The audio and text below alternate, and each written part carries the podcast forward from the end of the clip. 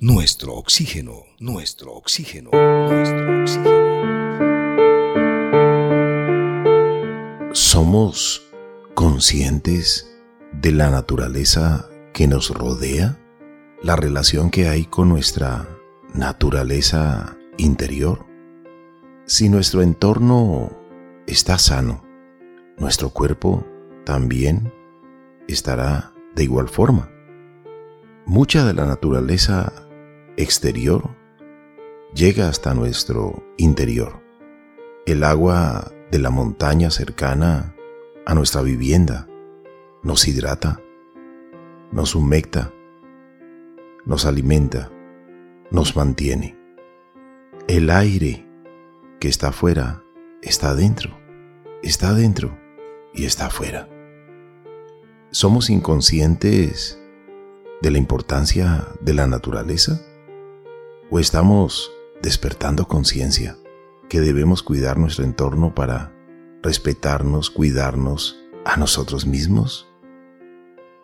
Hoy reflexionaremos sobre este importante tema, trascendental en nuestras vidas, en nuestra vida cotidiana. Nuestro oxígeno la conciencia que necesitamos en nuestro día a día. ¿Somos conscientes de nuestro planeta? ¿Realmente reconocemos qué significa esto? Conciencia. Y se dice que es la capacidad que nos permite tener experiencias. Ahí donde está nuestra conciencia va a estar nuestra existencia. Que las personas reconozcan sus hábitos, sus rutinas, que aprendan por sí mismas identificando condiciones para nuestros desarrollos potenciales y esto está íntimamente relacionado con la lucidez y de ahí la importancia de reflexionar sobre esto porque la conciencia es esa capacidad de dar cuenta, de experienciar. Conciencia también implica atención, instalar conocimientos, experiencias en nuestro día a día en las relaciones familiares, en el trabajo, en el tiempo libre, en el ocio, en el consumo, debe estar también en nuestro aporte hacia la conservación de nuestro planeta y de los recursos naturales. Estamos hablando de que la conciencia está íntimamente relacionada con el accionar. Cuando somos conscientes de algo bueno o de algo malo, inmediatamente nuestra actitud debe estar en pro, Carlos Alberto y oyentes, de atención, de aprender más acerca de ese tema. Si soy consciente de que la basura está terminando en un cuerpo hídrico, pues de inmediato yo voy a empezar a realizar una buena disposición final de residuos sólidos. Y todo se basa en eso, en la conciencia. ¿Cuáles pueden ser esos objetivos de la conciencia ambiental? Primero, que adquiramos una mayor sensibilidad de lo que está pasando en el planeta en este momento, de los problemas graves como el cambio climático y pensar desde nuestras acciones individuales qué podemos hacer. Adquirir una comprensión básica del ambiente en su totalidad, de la presencia, de la función de la humanidad, lo que entraña una responsabilidad crítica, compartamos información valiosa, Busquemos información importante acerca de temas que a nosotros nos puedan gustar o que nos inquieten. ¿Cómo no en este momento consumir los recursos de las futuras generaciones? Si tengo hijos, nietos, y esto es lo que me preocupa ahora, informarnos. Este es un paso importante. También adquirir valores sociales, pero sobre todo un profundo interés por el ambiente que nos impulse a participar activamente en su protección y en su mejoramiento. Usted mencionó el cambio climático y no quisiera ni pensar en las consecuencias del cambio climático. Se ha hablado de el aumento de los mares, se ha hablado de cambios en el clima muy extremos y drásticos, pero mejor no pensemos en lo que no queremos, sino en lo que podemos lograr, en las acciones que en mi vida cotidiana me permitan la conciencia de amor por la naturaleza. En mis acciones individuales, voluntarias, cotidianas, y de seguro, mi buen ejemplo será imitado por mis hijos, por mis amigos, por mis vecinos. De nada sirven las buenas intenciones si no hay acciones. De nada sirven las palabras y las preocupaciones si no nos ocupamos.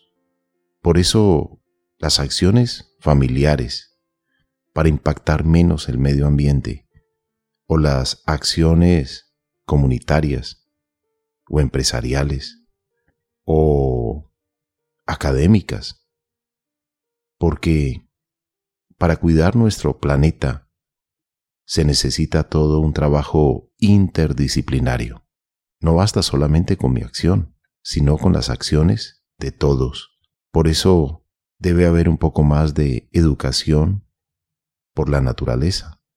Como usted bien lo decía, Marian, estudiar, investigar, observar, analizar, admirar, querer, respetar, comprender, conservar la naturaleza. Es el equilibrio, es lo básico, es la vida. Y lo más importante de la vida es la vida misma. Y si no hay conciencia sobre la educación ambiental, la naturaleza, con sus ciclos y biodiversidad, pues definitivamente se verá terriblemente afectada para cuando lleguen las futuras generaciones. Lo estamos viendo ahora. Este cambio no es positivo, sino todo lo contrario, porque esto afecta los procesos esenciales de todos los organismos vivos, lo que comprende la viabilidad de todo nuestro planeta, que es una creación perfecta, porque aún en la Biblia dice que al principio todo lo que Dios hizo era bueno. Así que si la sociedad tiene conciencia sobre esto, pues estaremos animados a colaborar con el medio ambiente y esto puede hacerse de diversas formas,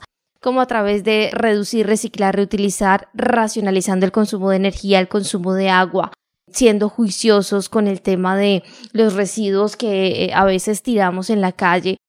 Es importante conocer esta conciencia ambiental desde pequeños, ya que si desde niños, digamos, no se los mostramos como una actividad divertida, vamos juntos a sembrar árboles, pues en el futuro estas acciones puede que no les llamen tanto la atención, pero si tenemos el privilegio de invitar desde ya a nuestros hijos y a nuestros nietos, hagámoslo, que esto es muy especial. Y si no, nunca es tarde para aprender, nunca es tarde para comenzar de cero. Si alguien nos está escuchando en este momento y el tema ambiental es completamente desconocido en su vida, pues este es el momento de iniciar. Se debe concienciar en todos los aspectos de nuestra vida, desde nuestra familia hasta en el trabajo, si podemos compartir información valiosa, si podemos invitar a nuestros compañeros de trabajo y hacer un plan interno en la oficina de la separación de residuos, esto sería maravilloso. Porque cada día, Carlos Alberto y Orientes, nos damos cuenta del planeta tan único, tan especial, tan perfecto en el que estamos. Es que el diseño es algo espectacular de todo lo que podemos observar en la naturaleza. ¿Cuántas tonalidades de verde diferente podemos encontrar? ¿Cuántas diferentes especies de aves? El agua que nos permite la vida. No acabemos con este regalo que es perfecto.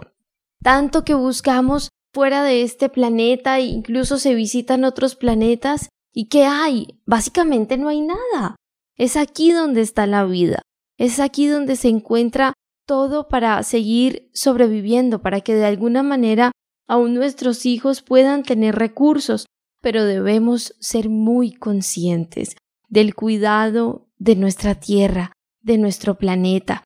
Procuremos ser más amables con él, pero también en cuanto podamos compartirle a alguien algún tipo de información, esto puede funcionar. Hace poco aprendí que cuando uno habla eh, y le toca las fibras a alguien con un tema que le guste, pues por ahí puede empezar todo ese amor por el medio ambiente y lo reflexionaba recordando justo Carlos Alberto eh, y oyentes muchas entrevistas con avistadores de aves, con ornitólogos, y es que simplemente el observar una ave fue lo que los llevó incluso a trabajar en planes de conservación muy grandes para eso, para las especies. Así que busquemos, eh, como, como se dice popularmente, ese chicle de lo que a usted le puede gustar del planeta. Compártalo con pasión, con alegría, con entusiasmo. Y de esta manera cada día seremos más. pensando en la conservación de los recursos para nuestras futuras generaciones. Actualmente viajamos en una nave espacial llamada Planeta Tierra. Esta ya tiene problemas de funcionamiento y hasta ahora no hay otra de repuesto a la vista. En nuestro oxígeno les invitamos a la prudencia y a la reconciliación con nuestro planeta. El tema ecológico, el tema de naturaleza, el tema ambiental no puede ser solamente para biólogos, para agrónomos, para especialistas, pues todos estamos hechos de naturaleza. Dentro de nuestro cuerpo hay fuego, aire, agua, tierra. ¿Y cómo comprobarlo? Cuando una persona da su último aliento de vida, el elemento que abandona el cuerpo es el aire, primer elemento. Después comienza a enfriarse el organismo que pierde la vida, el fuego, el calor que recibió del sol, que permitió la vida, así como la fotosíntesis lo permite en las plantas con esa transformación maravillosa. Luego el agua se evapora y por último queda tierra, polvo. Por eso estamos hechos de naturaleza y debemos ser conscientes que debemos cuidarla. Si cuidamos nuestro entorno, nos estaremos cuidando a nosotros mismos. Debemos entender y reconocer, saber cuál puede ser ese impacto que dejan nuestras huellas en el planeta y cómo se terminan sus recursos. También estamos hablando, Carlos Alberto y oyentes, de que esto implica enseñar a otros sobre el cuidado del medio ambiente, pero la importancia, a su vez, de preservar los ecosistemas. Si antes podemos sembrar más, hagámoslo. Si podemos cuidar lo que está cerca de nuestra casa, el parque del barrio, hagámoslo. Si bien se ha reducido la emisión de gases de efecto invernadero por temas de transporte, pues se ha incrementado la emisión del dióxido de carbono por trabajar desde casa y les quiero contar algo muy curioso e importante. Por ejemplo, una reunión por videoconferencia de una hora puede generar hasta 440 gramos de dióxido de carbono de acuerdo con la revista Resources Conservation and Recycling. Y es que, por ejemplo, al enviar un correo electrónico se están emitiendo 4 gramos de dióxido de carbono. Por eso es importantísimo, y yo no sé si algunos de ustedes ya lo han visto en sus correos electrónicos o ya lo han visto en la televisión o en alguna página de Internet donde se nos invita a limpiar la bandeja de entrada del correo electrónico porque esto se ha convertido en tema crucial en el planeta. Pero ¿qué tiene que ver el correo electrónico con el planeta? Resulta que al sumar los millones de mensajes con archivos adjuntos que se envían a diario, pues la cifra cobra importancia por los miles de servidores en funcionamiento para almacenar esa información. Así que por eso actualmente existe una campaña que recomienda eliminar los correos innecesarios y el spam. Qué importante es pensar en esto porque de alguna manera todos estos servidores están conectados día y noche y digamos que les hacemos el trabajo más fácil cuando nosotros en nuestro correo electrónico pues le hacemos una limpieza con eh, regularidad.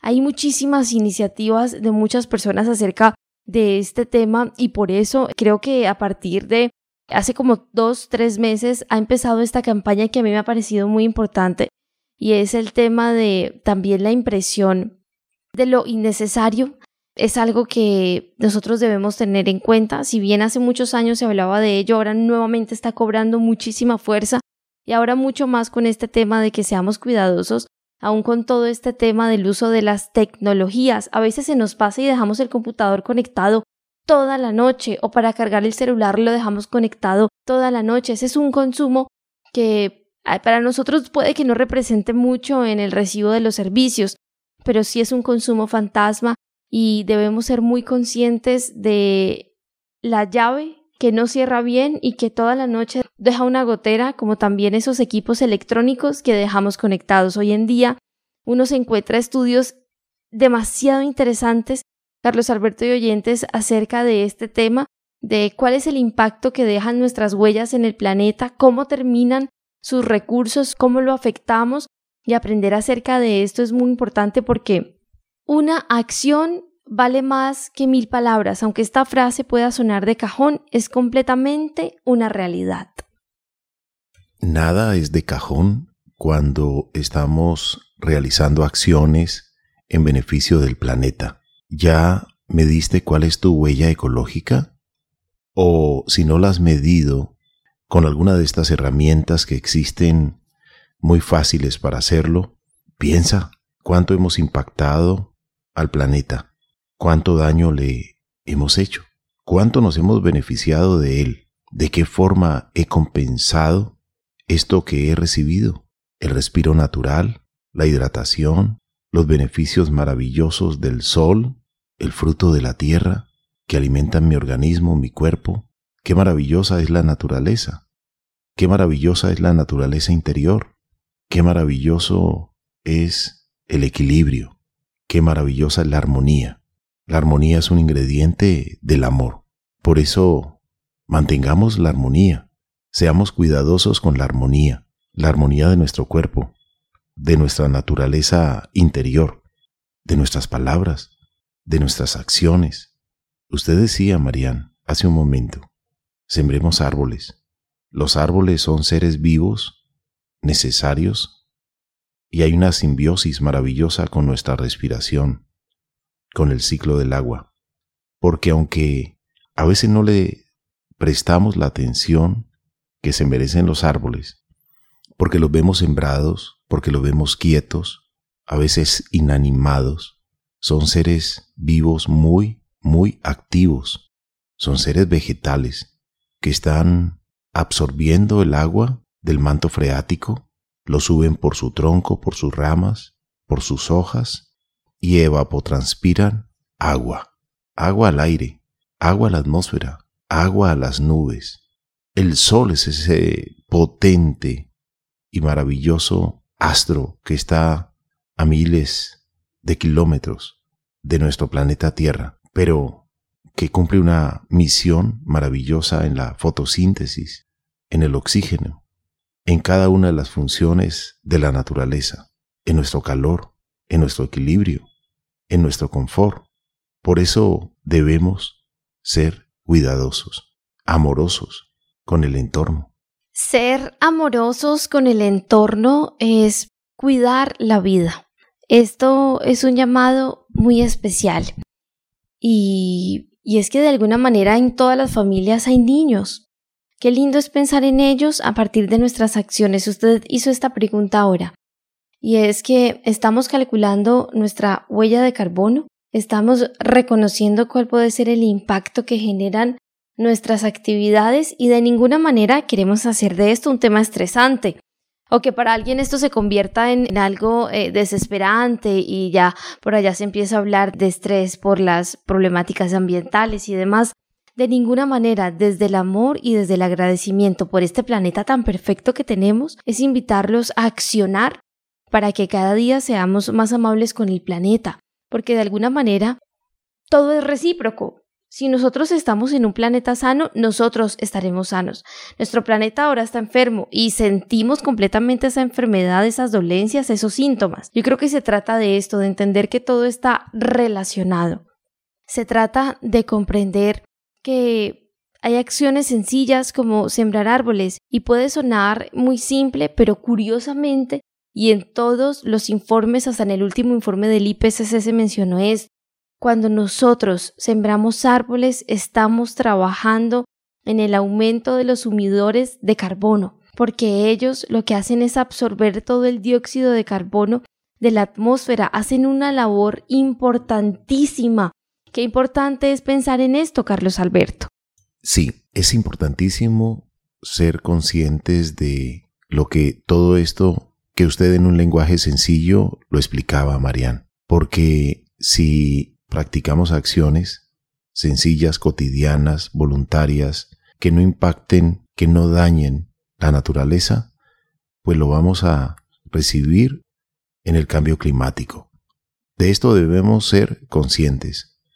Así como nos afectó una pandemia, una virosis a todos, que tuvimos fiebre, que tuvimos gripa, que tuvimos lo que tuvimos, realmente debemos ser conscientes que si esto le pasa a la naturaleza, al planeta, aquí hemos tenido muchos invitados, Marían, y nos han hablado de virus, de afectaciones que tienen muchos seres de la naturaleza, seres vegetales, seres animales, insectos, que son afectados por plagas también, como es el caso de la abeja, como esta garrapata que está afectando a muchas de ellas y está afectando sus panales, más sumado a la molécula tóxica que se aplica a veces en los cultivos. Entonces, debemos reflexionar un poco y ser menos contaminadores, ser menos agresivos, a ver si salvamos muchas de las especies que están siendo afectadas, lastimadas, acosadas, amenazadas, y algunas de ellas extintas. Y cuando se dice extintas, es que pueden desaparecer para siempre y se puede perder parte del equilibrio de la naturaleza.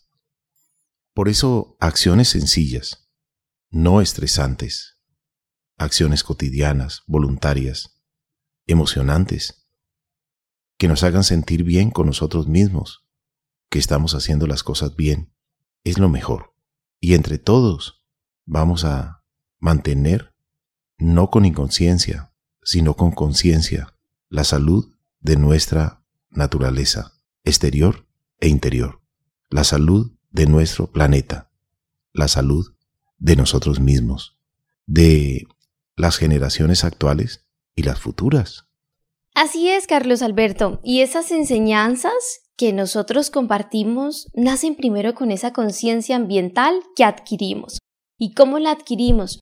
Muchas veces puede sonar muy complejo decir, es que reciclar, no tengo el tiempo para eso, el tema de la separación, no hay ambientalista perfecto ni tampoco se invita a eso.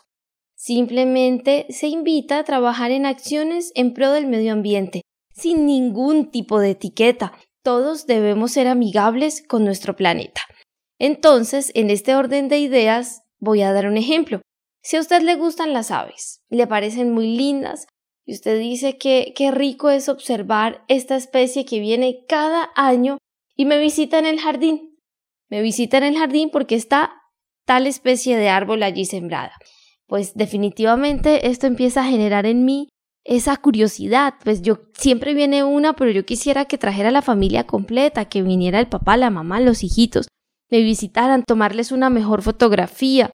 ¿Cómo hiciera? ¿Qué será que comen? ¿Qué les pongo? ¿Comen alpiste? ¿Comen banano? ¿Qué comen? Y uno empieza a investigar. Y usted ve que están allí por ese árbol, que ese árbol es el hotel preferido de ellas allí en su jardín. Entonces empieza usted a buscar por los viveros del barrio, de la ciudad, hasta del país, nuevamente esa especie, y la siembra, desde allí usted ya está empezando a trabajar en la conservación primero de esa especie porque está trabajando para que puedan venir más individuos a ese árbol que tanto les gusta y a la vez está sembrando árboles. Nadie está obligado a hacerlo todo. Por eso yo no estoy de acuerdo con eso del estrés ambiental, porque hablar del medio ambiente y de la creación de Dios que es perfecta y buena no puede generar estrés en nosotros, todo lo contrario, accionar desde el agradecimiento, pero sobre todo desde el amor, desde el entusiasmo de saber que le estamos aportando una gotita de agua a este mar tan inmenso, a este planeta Tierra que muchas veces se dice debió haberse llamado planeta agua, Carlos Alberto. Es empezar a generar conciencia con estas acciones. Si usted está sembrando árboles, felicitaciones. De corazón se lo decimos, lo está haciendo perfecto. Si usted está reciclando, felicitaciones. También lo está haciendo de la mejor manera. Si usted es la persona que trabaja como el vecino gestor de su barrio y empieza a tocarle la puerta a los demás vecinos y a contarles que van a tener jornadas de educación ambiental para los niños en el parque del barrio, felicitaciones, gracias por esa gestión tan importante. De eso se trata, Carlos Alberto. Felicitaciones, felicitaciones, felicitaciones. Y un agradecimiento gigante por la acción sencilla, voluntaria y también por sumar voluntades. ¿Sabe una cosa, Marian? Y usted decía algo maravilloso. Este planeta es maravilloso. Yo cuando observo una flor, una abeja o un colibrí que llegan a la flor o un abejorro, observamos que tan pequeña la flor puede dar alimento a muchos seres y asimismo observamos esta maravillosa creación con leyes que han existido, existen y existirán. Porque las leyes de la naturaleza son inmovibles, invisibles, inviolables, incambiables, pero sí comprobables. Por eso muchas de las maravillas del universo, de esta naturaleza que hay en este planeta único e irrepetible, en el entorno, en el vecindario planetario, debe ser conservado, debe ser cuidado. El solo hecho de observar un ave migratoria, un ave que viaja miles de kilómetros y sabe que cuando comienza el frío allá, debe venirse para acá, para esta región, y llega volando sin visa y sin pasaporte, con su manada, con todo su equipo, con sus parejas, y llegan a un árbol, en cada lugar, donde paran a descansar o donde llegan a anidar, alimentarse. Entonces por eso es tan valioso cuidar ese árbol, porque ese árbol es el aterrizadero o el edificio o el alimentadero o el lugar donde limpian a ese ser vegetal de insectos y consumen la pulga, la hormiga, el gorgojo o cualquier especie que les quiera hacer daño si está en demasía. Por eso el equilibrio maravilloso de la naturaleza hay que admirarlo, hay que observarlo, hay que disfrutarlo. Trabajemos el despertar de la conciencia ambiental. Es como un despertar espiritual, en términos muy simples. Es como un segundo nacimiento que una persona recibe al dejar atrás prejuicios, vicios, inseguridades, deseos, miedos, incertidumbres, codicias. Aunque muchos afirman que para cambiar es necesario todo un proceso, pero muchos pueden despertar la conciencia de manera repentina. Una observación de aves, una siembra de árboles, algo que muestre lo maravilloso de la creación en el entorno. Por eso despertemos un poco a la conciencia ambiental. Cuidemos nuestro entorno, nuestros árboles, nuestra agua y lograremos un bienestar de armonía para todos.